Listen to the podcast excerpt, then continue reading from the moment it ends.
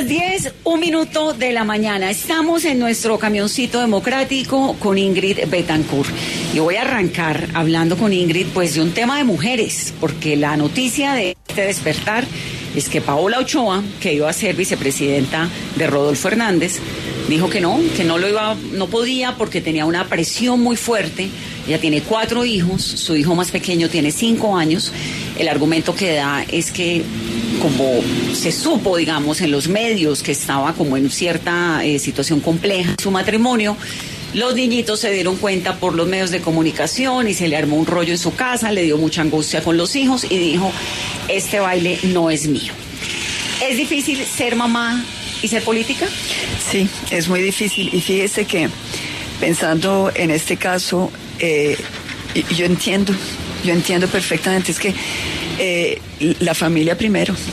Eh, esos son los Pero debates. eso siempre, Ingrid, no quedamos entonces como un zapato un poquito las mujeres que trabajamos y que, que tenemos hijos, no quedamos como, bueno, estas señoras pues abandonaron la casa. No, yo creo que es válido y yo creo que es válido y además yo creo que eso es también visión de mujer. Es decir, yo creo que nosotros, eh, los hombres pasan por encima eh, de esto como, como si la familia eh, estuviera detrás. Yo creo que nosotros en Colombia tenemos que poner la familia de primeras. Y eso no solamente en nuestra vida privada y en lo nuestro, sino también en, en, en la manera como, como vemos y políticamente, si se quiere, la reorganización del país. Yo creo que eso es visión de mujer.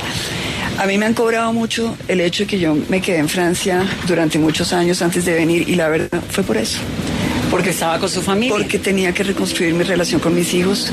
Eso no, nunca quiso decir que yo no estuviera en Colombia, ni que estuviera preocupada, ni que, es más, estuve viniendo todo el tiempo y actuando cuando, cuando podía en términos de, paz, en términos de reconciliación, hablando por Colombia desde el, desde el extranjero, siendo la, la voz de muchos colombianos en el extranjero. Pero la verdad, eh, yo no me hubiera venido a hacer eh, campaña presidencial aquí en Colombia si yo no hubiera tenido el beneplácito y es más la bendición de mi familia, de mis hijos, de mi mamá y de mi hermana. Ni yo sería la periodista que soy, ni trabajaría lo que trabajo si no fuera porque tengo un marido excepcional que me ayuda un montón con las niñitas y porque tengo clarísimo que la familia está por encima de, de todo, es una prioridad. Pero me queda un poquito esa sensación sobre todo no con usted conmigo, que somos unas cómodas de la vida finalmente, porque tenemos un montón de ayuda y porque podemos hacer literalmente lo que se nos apetezca. Pero fíjate, hay un montón Vanessa. de mujeres colombianas Sí, pero fíjate, a las mira- cuales de golpe el mensaje, Ingrid, no, les queda ese no. como, "Mm, Mira, no yo puede". creo que no, es que eso es la mujer colombiana. Mira, las mujeres colombianas se levantan a las 3 de la mañana para hacerle la comida a los niños antes de salir a trabajar. Es decir, la mujer colombiana es eso. Eh, el, el 40% de las mujeres viven en, en pareja, pero el 60% son mujeres cabeza de familia. Es decir, 60% de las mujeres están solas educando a sus niños. Es decir, realmente yo creo que eh, eh, cuando una mujer eh, eh, tiene sus niños, eh, realmente para ella es un compromiso de vida absoluto. Y eso debería ser el compromiso nuestro con Colombia. Es decir, si Colombia es nuestra familia, es nuestra familia ampliada, eh, uno debería tener ese compromiso eh, a, a lo femenino, es decir, eh, proteger a los nuestros, que no se nos roben los recursos, que no se parrandien eh, los, los proyectos para servirle a, los colombianos. Es decir, yo creo que ahí... eh, yo creo que no podemos instrumentalizar a las familias. Es decir, somos mejores seres humanos cuando estamos en armonía con nuestras familias. Y yo admiro mucho a los hombres que tienen esa capacidad de poner a la mujer y a la familia primero. Aún los políticos. Me parece que eso denota fuerza, estabilidad, eh, madurez. Eh, eso yo lo admiro. ¿Qué muchísimo. político colombiano admira? A ver, eh, digamos que quiero. Yo quiero, por ejemplo, ustedes lo saben, yo quiero a Juan Manuel Santos porque, porque bueno, me liberó, porque adicionalmente me parece que hizo una transformación de Colombia muy importante. Eh, nos trajo la paz. Y yo sé que lo critican mucho y yo sé que nadie lo muestra y todo el mundo lo quiere esconder. Y, y- y yo sé que hay muchas críticas. Yo entiendo también todos los espacios que se dieron de, de las acusaciones sobre que hubiera traicionado eh, el proyecto de Uribe. Esa coyuntura yo la entiendo, pero desde un punto de vista humano, eh, esa familia a mí me parece una familia muy linda. Iván Duque le parece que ha tenido un buen gobierno? No, no un buen gobierno, pero sí es una... No, un buen gobierno no, yo creo que él se ha rodeado mal. Creo que con contadas excepciones, pero, pero, pero sí hay, digamos, eh, una, eh, una mediocridad eh, que uno siente en el, en el gobierno de Duque que, que es una tristeza porque yo creo que él no es mediocre. Pero, pero también pienso que muchas veces la gente muy joven eh, tiende a quererse rodear de personas que no los opaquen. Y yo creo que uno tiene que saber que hay gente que sabe más de uno de muchos temas y que precisamente la fortaleza de un líder es saber escoger los mejores y precisamente que sepan más que uno en los temas que uno quiere que saquen adelante. Ingrid, usted es candidata de oxígeno verde, ¿ya tiene el aval? Sí, de verde oxígeno. Verde oxígeno, perdón. ¿Y eso quién lo decidió? ¿Usted o hubo un acuerdo, un congreso? Bueno, primero esta fue una decisión que se tomó con la dirección eh, de verde oxígeno. Esto es un... Em, eh, esto fue obviamente un debate de varios días, porque, bueno, primero el debate de si eh, yo me presentaba y cómo, y obviamente yo siempre había dicho que yo quería estar dentro de la coalición, que era lo que me, me, movía. Y muchas personas dentro de la dirección de Verde Oxígeno decían que yo me debía presentar sola. Eso fue un debate fuerte al interior de, del partido. Después cuando, cuando finalmente ya se toma la decisión y anuncio, eh, ahí estábamos todos eh, firmes, pero, pero después llega la crisis eh, y una crisis que para nosotros era muy difícil porque era lo que nos habíamos comprometido, es decir, cuando nosotros, eh, eh, y yo en particular, pero también con el verde oxígeno detrás mío, somos garantes del acuerdo del cónclave. El acuerdo del cónclave es un acuerdo antimaquinarias, punto, no hay nada más ahí, es decir, ni siquiera es ideológico, porque todos sabíamos que pensábamos diferente, pero, pero sí es un acuerdo para que la manera como se hace política sea diferente y que este grupo de personas fueran como eh, los ejemplos de esa manera totalmente diferente de, hacer política y en particular sin maquinarias. ¿Por qué? Porque esta es la semilla de la corrupción. Si uno llega con personas que van a comprar el voto, que van a amarrarlo, que tienen clientelismo, pues uno ya sabe que llegan al poder a hacer lo que Llevamos 30 años pagar las deudas que adquirieron para poder llegar. Y no solamente el partido le da a usted el aval por unanimidad. El, partido, eh, nosotros hoy en día tenemos una convocatoria eh, y tenemos una, una asamblea extraordinaria donde eso se va a debatir. Ya eh, se abrieron las, es decir, obviamente eso es un proceso público. se abrieron las invitaciones o las eh, sí, las invitaciones a los candidatos que quieran presentarse por el verde oxígeno. Eh, solo me presenté yo. Entonces ahora viene, digamos, una, una asamblea para eh, reafirmar eso que fue una decisión de, la dirección, pero, pero todo se hace dentro de la ley. Ingrid, usted llegó en un momento. ¿Qué pasa? ¿Mi audio está bien? Perdón, es que necesitaba revisar entonces el audio. Voy a hacer una pausa rápidamente para que revisemos y regresamos en un momento.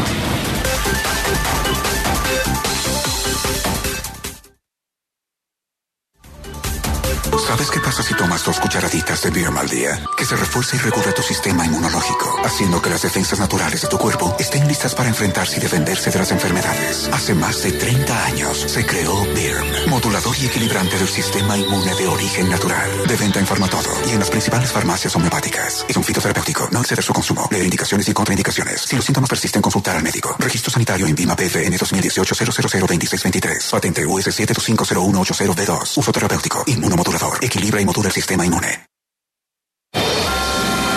¿Qué tan vulnerable es nuestro sistema educativo? Empresarios por la Educación lanza Repensar la Educación, Rutas para Transformar la Calidad Educativa, un libro para quienes tienen la responsabilidad de cambiar y mejorar el sistema educativo del país. Conéctate al gran lanzamiento este jueves 24 de febrero desde las 8 de la mañana a través de las plataformas digitales de Caracol Radio.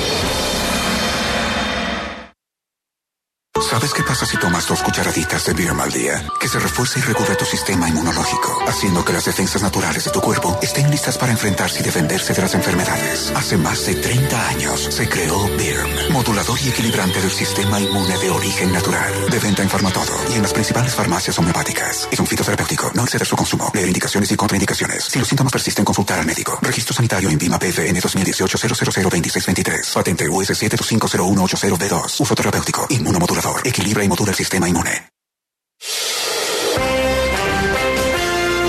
Vanessa de la Torre es Caracol Radio.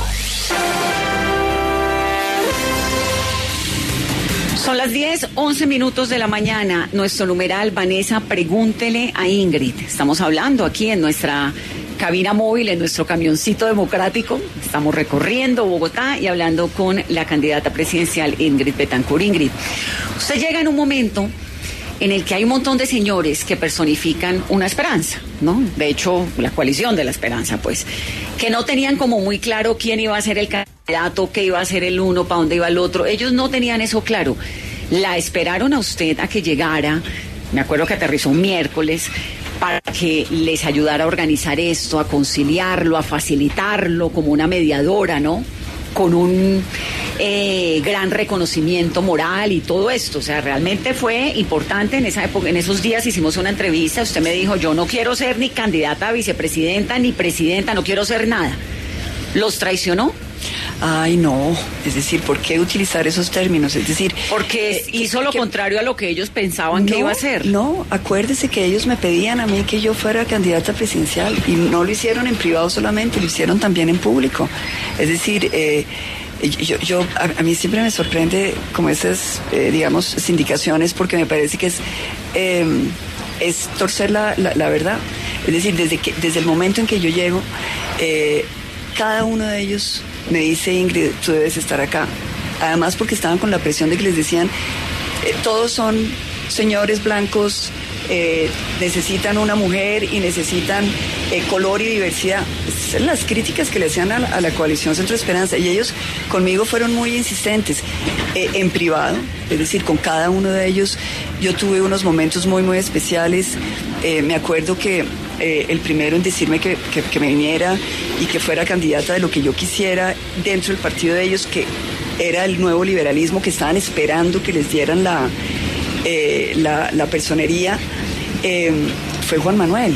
Y Juan Manuel fue, fue muy cariñoso y muy abierto conmigo y, yo lo pensé mucho en realidad de, unirme al, nuevo liberalismo porque es un, es un proyecto que yo, que yo respeto, acompaño y admiro.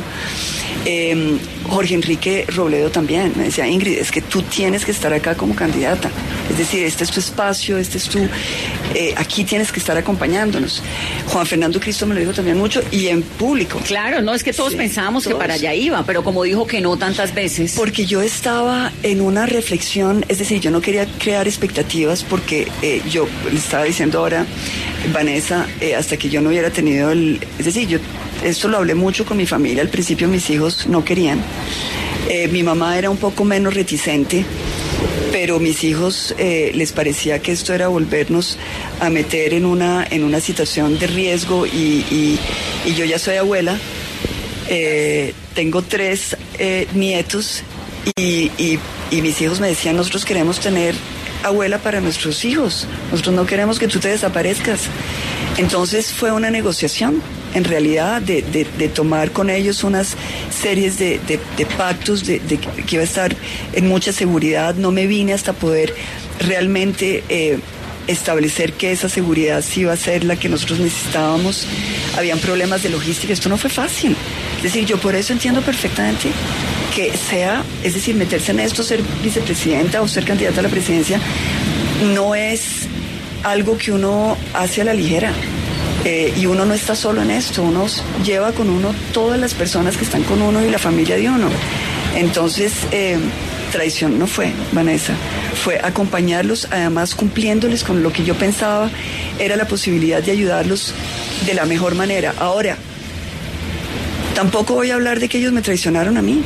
Yo creo que eh, estuvimos en una situación en la cual eh, ellos se vieron abocados a, digamos, eh, a una situación muy, muy aburrida. que era, eh, es decir, las zonas grises de la política. Yo no quiero estar en las zonas grises. A mí, no me gusta estar en un espacio donde uno tiene que estar constantemente explicando por qué sí y por qué no. Em, cuando Alejandro Gaviria decide entrar con estos, con el apoyo de estos dos personajes, que después han querido decir que no, que son extraordinarios y todo esto, no son extraordinarios, en realidad son personas que están vinculadas con una manera de hacer política que era lo que nosotros queríamos eh, enfrentar es la manera de hacer política, es el sistema, no las personas per se necesariamente. Ya le voy a preguntar por Germán Barón en especial, porque yo lo que he visto es que no tiene, digamos, un escándalo de corrupción. Pues sí, ha aprobado algunos proyectos del presidente Duque, como la reforma tributaria, si uno quiere mirarlo desde ahí. Pero la verdad es que es un señor que además, entre otras, frenó desde el legislativo la segunda reelección de Álvaro Uribe. ¿Qué es lo que le incomoda tanto a Germán Barón? Bueno, en realidad eh, el pacto que nosotros teníamos es que no iban a venir personas, primero de partidos que hubieran apoyado al gobierno, porque éramos, eh, digamos, parte del ADN era eh, acabar con el continuismo. Entonces, eso era uno de los motivos.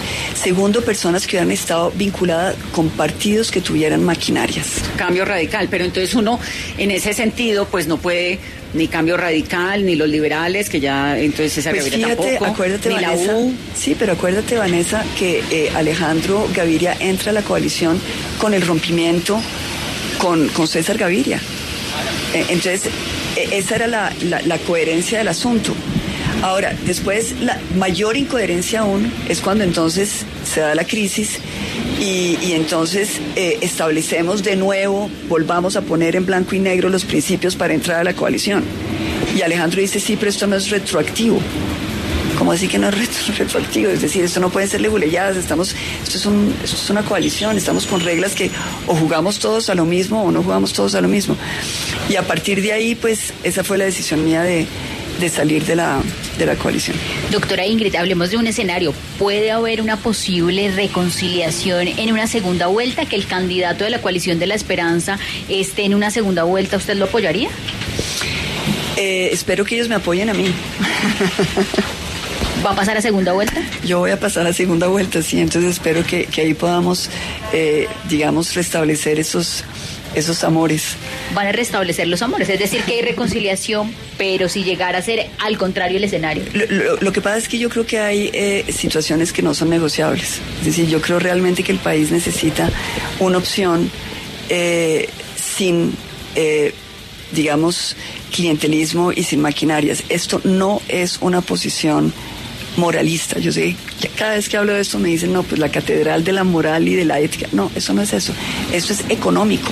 Es que nos están robando 100 billones anuales eh, del presupuesto nacional cuando tenemos 300 billones, un tercio un tercio se va en corrupción entre, entre corrupción, corrupción, como dice la Contraloría, pero también en, en, evasiones de impuestos, etcétera. pero uno creería que ahí todos los señores de la coalición, que son señores decentes, pues están de acuerdo con que lo que está ahogando a este país es la corrupción. Es que pues eso fíjate es que, Vanessa. Como una cosa que, que la tenemos al frente de una manera muy absurda, muy, muy, muy evidente. Sí, pero yo creo que si nosotros vamos a establecer una división en el país entre izquierda y derecha, eh, estamos cambiando una corrupción por la otra. Y realmente el acuerdo del centro y del centro Esperanza era ofrecerle al país una manera de mirarnos y de evaluarnos de manera diferente. Te voy a poner un ejemplo. Yo estoy segura que eh, Iván Duque es un tipo decente. Yo creo que es un hombre decente. Pero, pero han robado alrededor de él.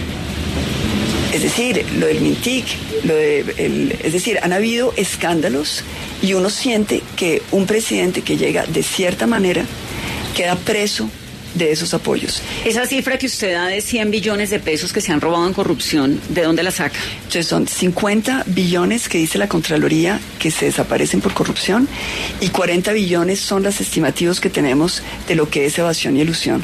Entonces, entre uno y otro, bueno, redondeo a 100, pero son 90 billones y si el presupuesto nacional son 303 billones anuales, es un tercio todos los años. Ahora, cuando yo hago el cálculo, porque creo que es necesario que lo aterricemos.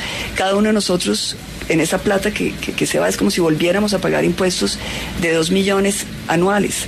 Y dos millones anuales, piensen ustedes, ustedes qué hacen con dos millones No, anuales. es mucha plata. Esa, Ahora, esa cifra, yo de acuerdo con que aquí se roba mucha plata. No sé si 50 billones, esa cifra la dio Edgardo Maya en algún momento, que dijo que eran 30, pero nunca la pudo explicar. Pero sí, de acuerdo que la corrupción es un tema Puede ser muy, más. muy profundo. no Puede ser más. Es decir, fíjate, eh, es decir, cuando uno ve, por ejemplo, lo que pasa con los 60 mil millones, que era la cuota inicial del contrato de, de centros poblados, esa plata se esfumó. Y nadie nos la ha devuelto hasta ahora. Y nadie nos la ha devuelto, pero no solamente esa, sino es que no devuelven nada, Vanessa. Es decir, te llevamos 30 décadas, pues, pre- perdón, tres décadas, 30 años, eh, que se roban y se roban y nunca vemos un peso, nunca recuperan un peso. Ingrid, fórmula vicepresidencial de Rodolfo Hernández, la vacante está ahí, ¿no? Desde hace tres horas. No, fórmula vicepresidencial no. Y yo creo que nosotros deberíamos también pensar em, que, es decir, hay algo que me incomoda y es como, como que estamos em, reproduciendo esquemas patriarcales. Entonces, presidente hombre y vicepresidenta mujer. No, Entonces, ¿su No. fórmula vicepresidencial va a ser mujer? pues vamos a ver. No, no puede adelantarnos quién es o cuáles son esos nombres que tiene la cabeza No, de la fórmula sí, estamos vicepresidencial. pensándolo, estamos pensándolo. Hay una mujer que me gustaría y hay varios hombres que me gustarían. A ver, digamos un par. No, no voy a ir decir nada. claro. No voy a decir nada de nada. No me a picar la lengua. Una mujer tipo quién? No. ¿Cómo no se la imagina? No, no.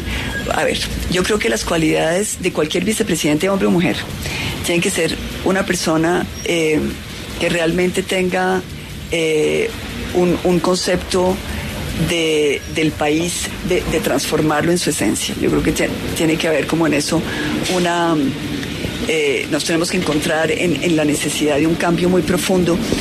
No un cambio eh, salto al vacío, no un cambio violento, no un cambio para poner una corrupción por otra corrupción, sino un cambio eh, primero cultural, segundo un cambio en la manera como actuamos, eh, un cambio en la manera como el Estado se relaciona con los ciudadanos. A mí, por ejemplo, me llama mucho la atención, y esto pues obviamente tiene que ver también con, con mis experiencias de vida, eh, los estados pueden ser amigos, pueden ser socios o pueden ser policías de los ciudadanos. Cuando un ciudadano es, cuando un ciudadano, siente que que el Estado eh, lo quiere manipular, controlar, sacarle la plata, abusarlo, Cuba, sí, pero también acá. Venezuela. Sí, pero también aquí. Fíjate que aquí también. Es decir, los, los ciudadanos no se acercan tranquilamente al Estado.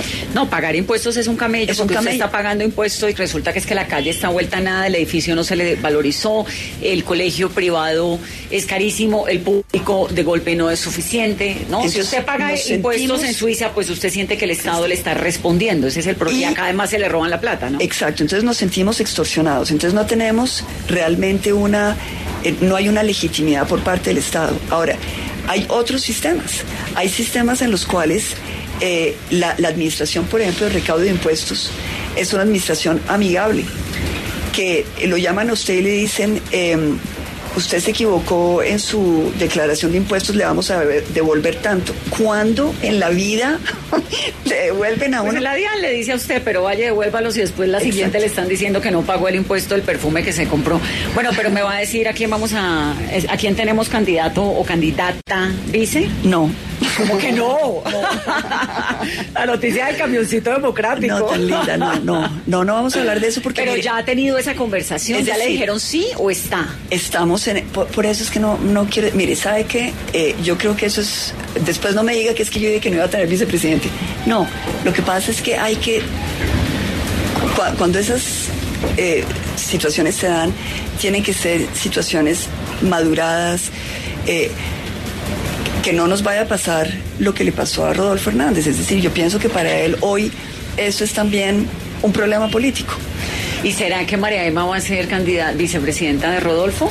Bueno, yo a Mariama la admiro, la estimo, me parece una mujer súper inteligente. De Petro. De Yo Petro. sé, yo No sé. de Rodolfo, de Petro. Yo sé, La que yo está sé. vacante es la de Rodolfo. Yo sé, yo sé.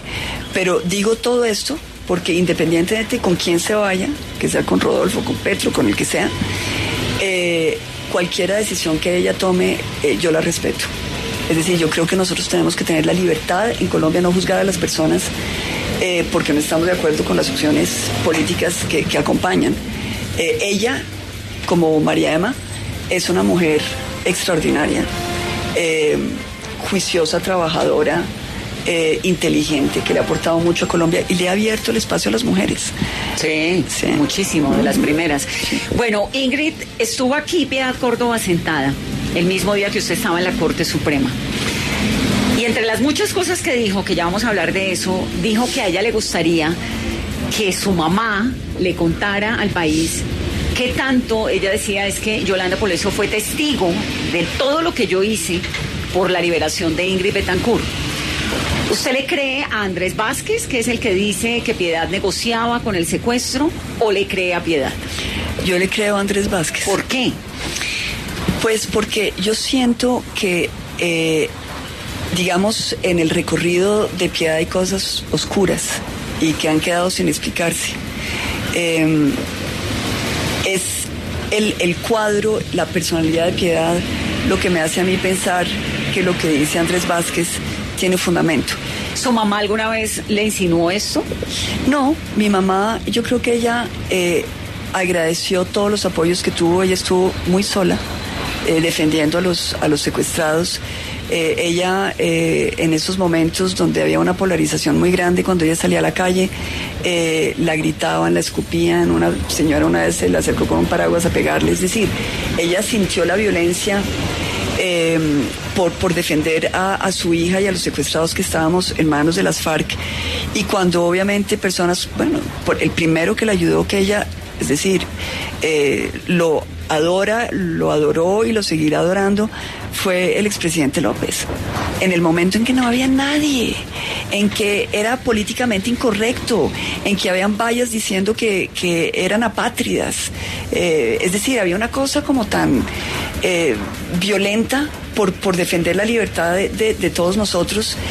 Y, y ella agradeció esos apoyos. Ella, por ejemplo, eh, agradeció el apoyo de, de Hugo Chávez, de, de- de Raúl Castro. Pero siempre llegó allá de la mano de Piedad Córdoba. ¿En qué Pues- momento Piedad se vuelve la mala del paseo? Pues mira, yo hablé ayer con mi mamá. Obviamente mi mamá ya tiene 86 años y, y ella, eh, eh, es decir, yo sé que, que la corte la va a buscar y, yo quería decirle que, que, pues había dado su teléfono y que eh, atendiera este llamado. Y cuando le hablé de piedad, le dije, eh, mamá, ¿tú te acuerdas de todo lo que me contaste? Y me dijo, me dijo, pero piedad no estuvo conmigo tanto. Yo hacía mis cosas sola. Yo pienso que mi mamá sí estuvo muchos, muchos años sola y que Piedad la acompañó al final, cuando a Piedad la eh, nombran eh, por parte del gobierno, el presidente Uribe, eh, digamos... Mediadora. Mediadora de, de ese, de ese proceso. Yo creo que en ese momento ella tuvo una cercanía con, con Piedad, pero cuando hace un par de años yo me enteré del tema de Teodora, y obviamente lo comenté con mi mamá inmediatamente. Para mi mamá eso fue, es decir, muy duro y ella, y ella me dijo que ella se sentía eh, usada, manipulada, eh, violentada por, por, por, por, esa posibilidad. Es decir, yo creo que en esto eh, lo, que, lo que yo pido y mi familia, pero yo en particular a nombre de todas las víctimas de las FARC, es que sepamos la verdad. Es decir, nosotros fuimos instrumentalizados, a nosotros nos ponían a decir cosas en la selva que no habíamos dicho. Yo me acuerdo eh, Raúl Reyes diciendo, no, es que Ingrid dice que, nunca dije que, nunca había hablado con el señor, yo estaba metida en una selva, en una jaula, y el tipo diciendo que es que yo estaba bien de salud, me estaba muriendo, eh, y, y- que yo estaba en contra del gobierno. Yo no estaba en contra del gobierno, yo había pedido en una prueba de supervivencia que se hicieran los rescates. Es decir, fuimos muy instrumentalizados, fuimos muy manipulados. Eh, muchas veces también he sentido en, en ciertos momentos que, que vuelve y se reedita esa, como, como esa voluntad de, de- de usar nuestras emociones con fines políticos para los unos y los otros. Hoy lo que nosotros queremos es que se sepa la verdad.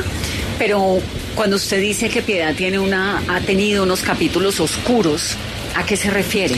Bueno, me, me refiero primero a, a la realidad de su eh, relación con las FARC, de la cual yo conocí parte. ¿Era cercana realmente? Ah, pero claro. Ella dice que no, ¿no? No, bueno. Okay. ¿Usted lo sabe o lo cree? No, es que lo vi. Es decir, no, no, no lo voy a. Eh, no quiero meterme en esto porque. ¿Pero lo vio cómo? No, no lo voy a. Digamos, secuestrada. Mira, mira, Vanessa, ya hablé con la corte. Eh, eh, la corte tiene mi, mi testimonio me estás picando la lengua y me estoy controlando porque no quiero hablar más de la cuenta. Eh, eh, tú me estás preguntando por lo que, lo que me parece oscuro de piedad. Me parece que eh, de su pasado y de su...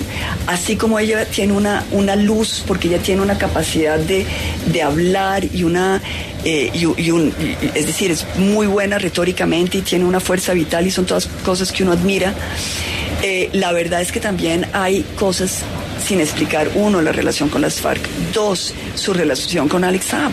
Es que Alex Saab es un personaje terriblemente oscuro, eh, un personaje que, es decir, el, el corrupto por esencia que se roba los alimentos de los niños venezolanos que se están muriendo de hambre, se lo roba eh, eh, y, es, y, es una plata que, que da la vuelta al mundo. Eh, y este hombre es muy cercano a Piedad Córdoba. Es decir, eh, todos los, eh, es decir, las personas que estuvieron en ese momento cerca a Chávez cuentan que efectivamente ellos iban juntos, andaban juntos. Ahora, eso le corresponde a la justicia probarlo.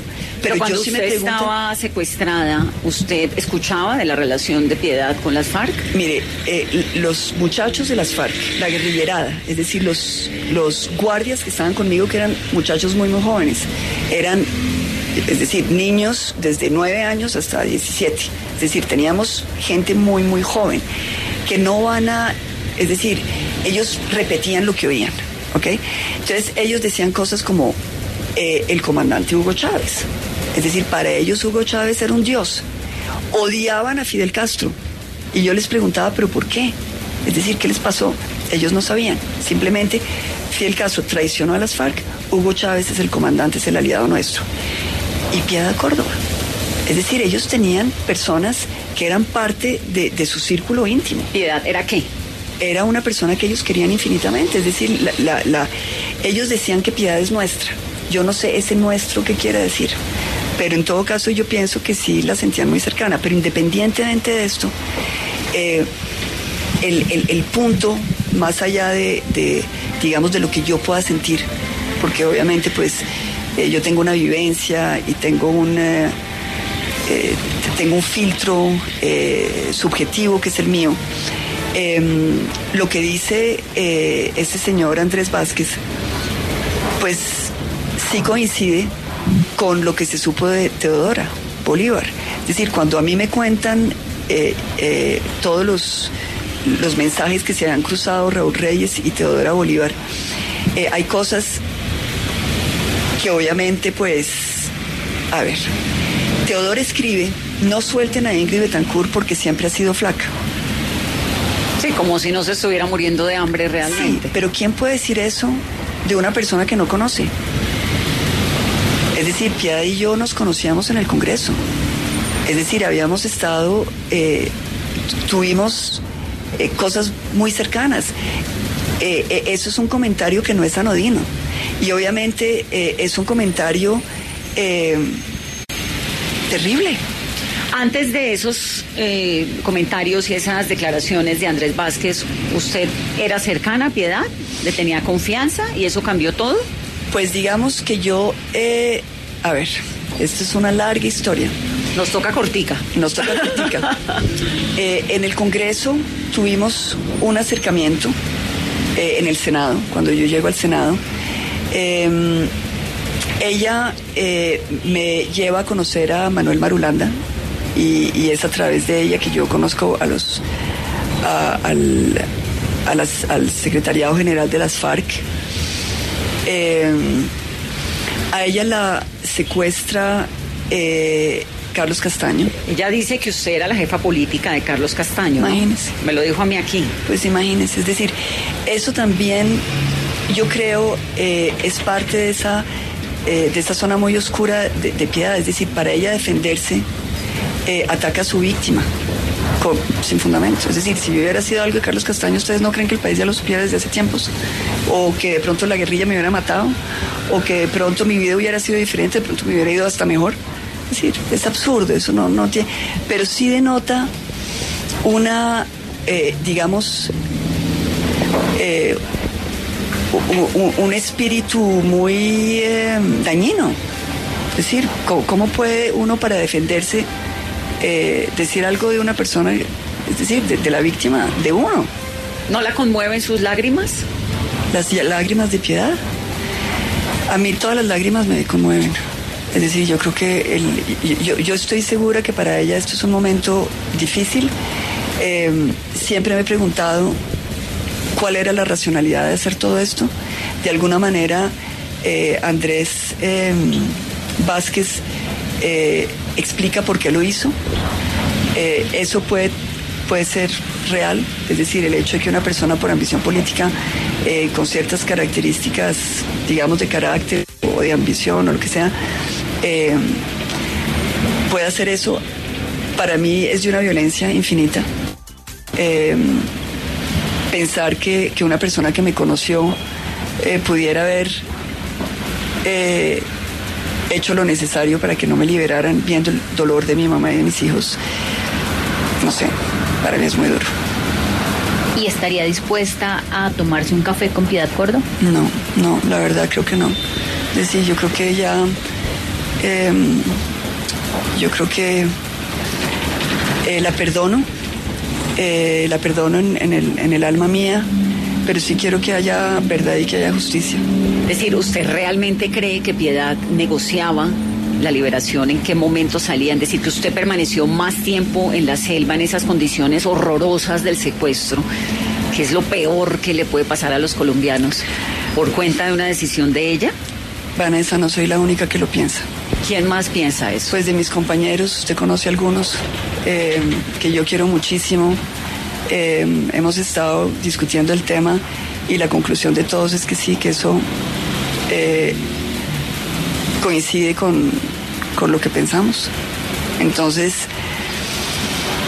ahora, si, si se prueba que ella no es Teodora, pues bendito sea Dios, qué alivio, puede uno volver a creer en, en el ser humano, es decir, qué alivio. Eh, si, como pensamos, ella es Teodora, pues entramos a lo más sórdido del alma humana. Y sórdido conocimos mucho en la selva. Numeral, Vanessa, pregúntele a Ingrid, Carolina, muchos mensajes que nos están llegando a través de las redes sociales, la gente pidiendo que nos hable un poco más de su candidatura, ya vamos a hablar de eso, pero ¿qué dicen los oyentes a través de Twitter? Somos tendencia, Vanessa, de esta hora con nuestro numeral. Vanessa, pregúntele a Ingrid, escribe Mari Henry. Además del discurso de corrupción, ¿cuáles son esas propuestas puntuales para sacar a Colombia de este atolladero? Por ejemplo, ¿implementaría el acuerdo de paz con las FARC a cabalidad?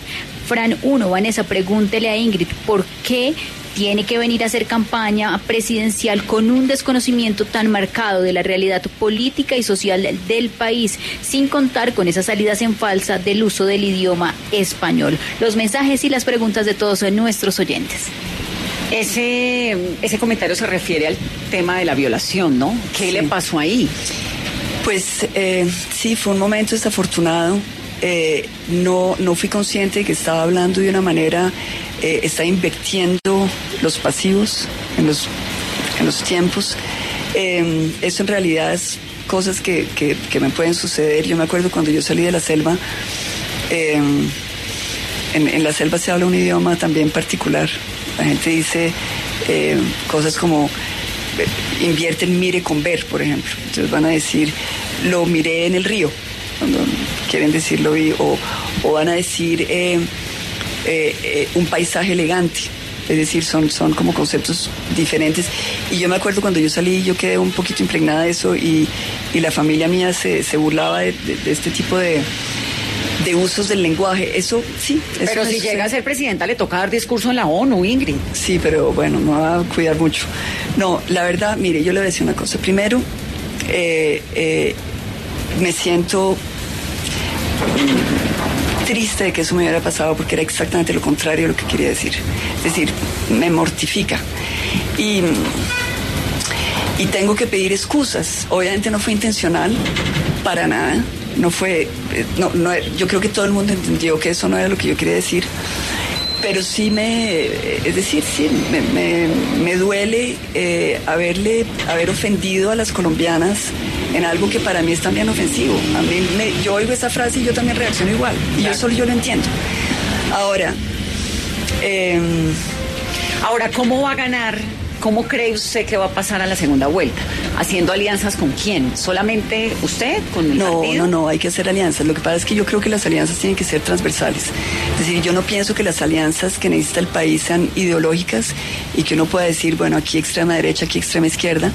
Yo creo que en cada uno de los partidos eh, hay personas que se han eh, demarcado de ese tipo de prácticas, que han sido independientes, que han querido que el país eh, eh, desde el punto de vista de la práctica política y han dado sus batallas. Yo di esa batalla en el Partido Liberal, terminé saliéndome, muchos otros han hecho lo mismo, dan la batalla en un partido, terminan saliéndose. Yo creo que este Congreso que va a llegar va a ser un Congreso donde vamos a tener un juego eh, para poder mirar a Colombia de una manera más diversa, diferente. Entonces yo creo que este es un, un buen momento para, para sacudirnos de, de, de, la corrupción. Y vuelvo y le digo, Vanessa, el, el tema de la corrupción no es un tema eh, ético o moral. Esto no es una posición moral. Es simplemente dónde estaría Colombia a nivel de su desarrollo si no tuviéramos la corrupción que tenemos. ¿Dónde estaríamos a nivel de la desigualdad? Todos los índices de Gini que se presentan para Colombia nos ponen en los peores sitios. No, es que a juzgar, digamos, por el Gini, somos el país más desigual del mundo. Del mundo. No de América Latina. No, del mundo. Del mundo. Del mundo, con cosas como, por ejemplo, si, si afinamos en el Gini, entonces nos damos cuenta que, por ejemplo, cuando se aplica el Gini a eh, el tema de la titulación de tierras, somos el peor del mundo. Es decir, que en el mundo no hay ningún eh, no, no, hay ninguna población que vive en el campo y que no tenga titulación como, como pasa en Colombia. Y obviamente que eso es violencia, porque un campesino que está en su tierra, que no...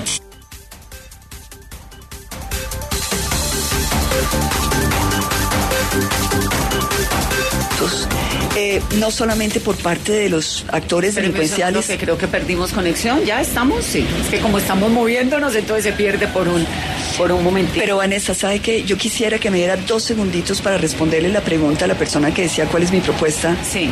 Porque yo creo que es eso, importante. Eso me parece importante. Sí. sí. Mire, yo creo que tenemos tres ejes, tres prioridades en mi gobierno. El primero lo voy a hambre, es decir, política social. Colombia, la FAO lo dice, 7 millones de personas que están en riesgo de hambruna.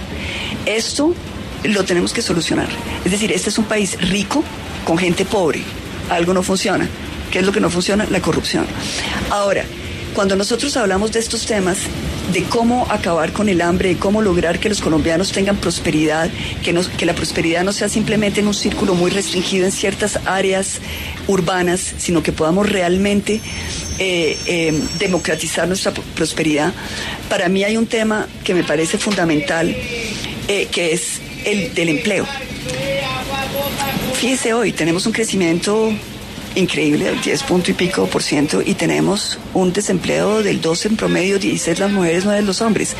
¿Eso qué nos dice? Eso nos dice que tenemos que lograr darle los elementos, empoderar a quienes en particular. Mire, salude que la están saludando desde Transmilenio. Lindos, gracias, los quiero mucho. Tan lindos. Lindos. La gente que la quiere, sí, unos que la quieren, otros que no. Sí, pero bueno, sí. Eso, es, eso es, así es normal, pero. Es el Transmilenio al lado. Sí, muy lindo. Que el teléfono, que el la teléfono, quiere llamar que a mí. quiere llamar a usted. Ponga caracol radio. es que no lo oímos porque esto está muy cerrado. Que muy bien. Vea las flores. Tan lindos, tan bellos. Terminemos. Eh, entonces sí, quiero dar, empoderar a la mujer, porque primero es la que no hemos podido hacer que vuelva al, al sector laboral. Eh, la mujer joven es la que más está llevando el bulto, entonces quiero darle crédito. Yo creo que el crédito es, para mí lo fue en mi juventud. Yo todo lo que he hecho en mi vida es pagando crédito. ¿Usted vive de qué, Ingrid? ¿Qué sueldo tiene? Yo tengo, yo vivo de mis conferencias. Yo hago conferencias, a Dios gracias todavía hay gente que me quiere oír y, eso pues me da una remuneración. No soy una persona adinerada, pero no me falta nada, le doy gracias a Dios. Eh, y, y, sí soy consciente que uno necesita ayudas y, la, mejor ayuda es un crédito, pero un crédito barato, con crédito con tasas subsidiadas y con unas condiciones a las que tenemos hoy. Es que hoy en día uno se acerca, va a pedir un crédito y le dicen y eh, patrimonio de su papá, de su mamá. Hay gente que no tiene nada. Yo quiero que hagamos, usted sabe que mi papá fundó el ICETEX. Bueno, y el concepto del ICETEX es un, un, concepto muy lindo, que después lo perratearon, que tenemos que volver a, a, ponerlo en la senda recta, pero básicamente es decir, en vez de apostar en el pasado de la gente, apostémosle en el futuro. Y yo quiero hacer eso con las mujeres, es decir, apalancar estos créditos diciendo, bueno, yo le apuesto que usted va a ser exitosa en su empresa, en lo que usted cree. Entonces, quiero hacer varias cosas. Quiero primero eh, unir esos esfuerzos empresariales con las universidades. Eh, yo sé que Duque lanzó el tema del Silicon Valley eh, para Colombia. Hagámoslo una realidad. Es decir, aquí, hoy en día la educación no es la educación que nos tocó a nosotras de los cuatro años, el título que se pone en la pared. Hoy en día la educación es una educación técnica, práctica. Necesitamos que los jóvenes puedan tener acceso a entrenamientos, a poder crear sus empresas, a que los que están en las eh, universidades estudiando y que tienen un know-how, que tienen un, un, criterio, que tienen una, eh, digamos, un conocimiento, los puedan apoyar porque es benéfico para ambos. Es benéfico para que, para el que está en la universidad que tenga esa experiencia de crear una empresa y para la que quiera o el que quiere joven apalancar su idea. Y esto nos amplía nuestra economía, nos permite que la gente sea autónomo, que no necesite palanca, que no tenga que esperar que el, que el, que el edil o el eh, eh, alcalde. La carta de recomendación de La carta de recomendación que seamos autónomos. Ingrid, se me está acabando el tiempo y quiero, no quiero dejar de preguntarle algo. Espera y le digo los tres: hambre, seguridad, medio ambiente. Medio ambiente. Esas son mis prioridades. ¿Usted cree que los exguerrilleros de Partido Comunes deben estar en el Congreso? como? Sí, sí. Y yo sé que me caen rayos y centellas, pero mire, yo creo que es muy importante. Ustedes saben que para mí es muy, muy difícil el tema con las FARC y que he tenido enfrentamientos con ellos y, y no es no, no, es una relación fácil, pero es el pacto que nosotros hicimos y nosotros tenemos que cumplir nuestros pactos y nuestra palabra. Porque hay otros mirando, no solamente en Colombia, sino en el mundo, cómo vamos a resolver esto. Nosotros les dijimos a ellos, ustedes dejan sus armas, se desmovilizan a cambio de que ustedes tengan una voz política. Pues esa voz política es esencial si nosotros queremos ser, eh, digamos, constructores de paz. Constructores de paz no es simplemente eh, firmar un papel. Constructores de paz es ampliar nuestra democracia, que hayan voces diferentes. Puede que a mí no me gusta cómo piensan ellos, y menos me gusta que se hayan ido donde Petro, porque me parece que ahí sí es como la redundancia del, del, de lo que no se debería hacer. ¿Tiene miedo a un gobierno de Petro? Sí, yo le tengo miedo a un gobierno de Petro. Pues primero porque pienso que Petro se alió con personas que no le dan garantías a Colombia de un cambio, es cambiar una corrupción por otra. Me parece adicionalmente que lo he visto muy, es decir, muy manipulador. Cuando yo le digo, bueno, pero como usted puede recibir a una persona como Luis Pérez, él me contesta no, porque Luis Pérez no tiene nada que ver conmigo, es un candidato presidencial, cuando todos sabemos que se fue y que eso fue un debate en el pacto histórico y que Francia lo cuestionó, que Margarita Rosa lo cuestionó. Es decir, esa cosa como teflón, como con descaro, dicen que no en cosas obvias. Eh, me, parece que él se desdibujó y me parece que adicionalmente esa sed de poder, eh, de que el fin justifica los medios, es exactamente lo que pienso le ha hecho daño a Colombia. ¿Está enamorada, Ingrid? No. Oh, pues estoy enamorada de mis hijos, de mis nietos. Ah, de no, mi... pero amor de pareja, pues. Amor de pareja, no, no. Mire, la vez pasada que le hicimos la entrevista, Juan Carlos Lecomte nos mandó carta, pues que él quería, ¿no? Derecho de, no sé, de réplica. Yo le dije, pero pues es que en su caso tiene que tener ningún derecho de réplica, nada. Pero nos mandó una pregunta y se la quiero hacer. La pregunta es, ¿qué hizo con el dinero de la reposición de gastos de su campaña al Senado en el 98 y si utiliza otras identidades, nombres para abrir cuentas o comprar propiedades en otros países? Es la pregunta que nos envía Juan Carlos Leconte. Pues, sinceramente, me parece que es como tan ramplón. Sí, perdón. Es decir, eh, la reposición de gastos, nosotros devolvimos toda la plata que habíamos prestado. Em, ¿Qué le pasa a él? ¿Por qué tiene ese porque yo esa creo, furia? mira, yo, yo creo que con, con Juan Carlos, bueno, primero hace, ¿no? 30 años no lo veo, pues desde que me, bueno, 20, desde que me ¿Nunca secuestraron. lo volvió a ver? Lo vi una vez eh, el día de mi liberación. Eh, yo creo que él estaba ya en otro cuento. Y pero no vamos a hablar de eso, ya son cosas muy íntimas, pero digamos que Dios lo bendiga, que le vaya bien en la vida. No, yo me acuerdo porque usted me contó que le dijo dónde voy, el apartamento, no sé, salió como con una cosa así absurda en Pues esas condiciones. fue tan, tan, sí, es decir, fue un golpe, es decir, yo me estoy bajando del avión, es que me estoy bajando del avión. eh, co- con, esa felicidad de, de ver a mi mamá, de estar libre, de, de agradecerle a Dios de lo que estaba pasando. Y obviamente yo sabía que Juan Carlos ya tenía su vida por la- las noticias de radio, los comentarios de mi mamá en los mensajes, es decir, era como... y lo veo a él detrás de mi mamá. Y yo pienso, pues qué chévere verlo, ¿no? Pues sí, yo lo quise muchísimo. Entonces, para mí fue como pues una sorpresa y me bajo de las escaleras, voy a abrazarlo y no le no no alcanzo a acercarme para abrazarlo cuando me dice, "Ingrid, ¿puedo seguir viviendo en tu apartamento?" Ay, no. Entonces, entonces fue ahí cuando le cojo la cara y entonces después esa foto de la cara, entonces que, que no, que yo había sido displicente con él, no había sido displicente con él, yo había sido muy amable, porque después de eso, y, y sí, esa fue una relación, yo creo que para mí fue muy difícil eh, entender lo que, en lo que él se había convertido en realidad. ¿En qué se convirtió? No, eso lo guardo para mí. No, no quiero, no. Eh, lo dejo así nomás, pero, pero eh, quise mucho a su mamá, a Seida, que ella me adoró a mí, nos quisimos muchísimo, a su papá, eh, Orlando, que era un personaje divino que tocaba guitarra y era un- una belleza, eh, a su familia. Entonces, fíjese, cuando, cuando uno hace familia con alguien, uno, eso es capilar, ¿no? Son mil personas alrededor de uno. Eh, mis hijos, por ejemplo, sufrieron mucho de todo lo que él hizo y para ellos ha sido como un duelo, ¿no? El duelo de Juan Carlos, para, para, porque ellos quisieron muchísimo a Juan Carlos. Entonces, por eso digo que Dios lo bendiga, que le vaya bien. Pues Ingrid, yo me pongo muy contenta de tenerla aquí. Claro, le faltó decirle que debía unas cuotas de la administración del apartamento. No, mire, tantas cosas, tantas cosas, Vanessa, que no. Bueno, Bueno, pues a mí sí me da mucha alegría verla.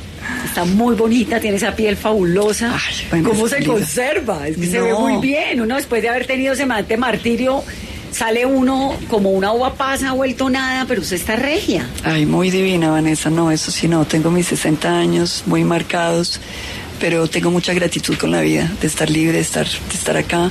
Muy feliz de estar en Colombia, la verdad. De poderle servir a mi país. ¿Y se va a quedar? Sí, sí, sí, sí. Bueno, pues aquí la esperamos otra vez en el camioncito democrático para la segunda vuelta. Ingrid. Bueno. Es Ingrid Betancur aquí en 10 AM, hoy por hoy de Caracol Radio. Bueno, Vanessa, un abrazo grande a todos. Fue un momento muy lindo.